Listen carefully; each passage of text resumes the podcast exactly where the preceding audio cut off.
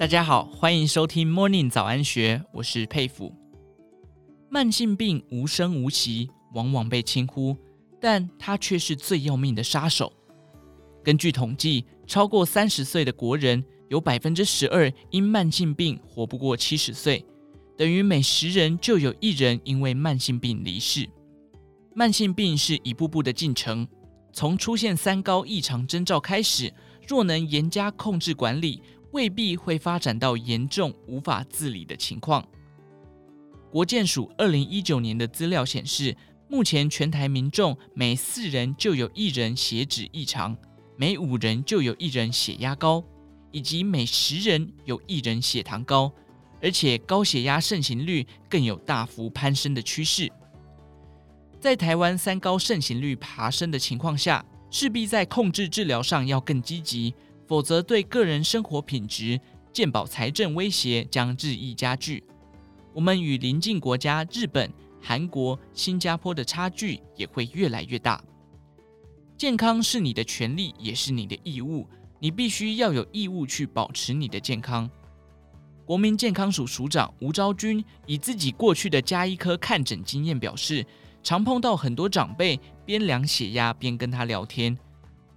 过程中，对方不觉得有什么不舒服，可是看到长辈血压慢慢飙高到一百八、一百九，提醒说血压高有可能中风、心肌梗塞，很危险，必须要吃药。没想到对方不以为意，说：“我没有什么不舒服，为什么要吃药？”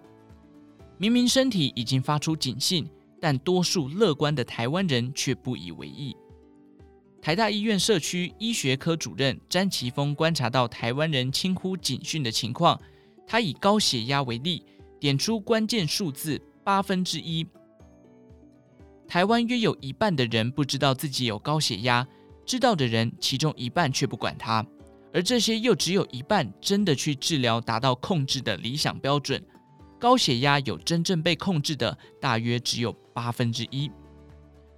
台湾十大死因中有心脏病、脑血管、高血压疾病三项与高血压明显相关，一半以上的中风与冠心病疾病更归因于高血压。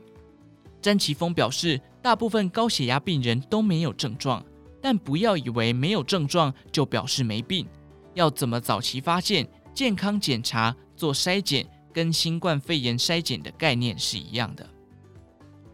以上内容出自《金周刊》编辑团队，更多精彩内容欢迎参考《金周刊》官方网站或下载《金周 App》。有任何建议也欢迎告诉我们。祝您有个美好的一天，我们下次再见。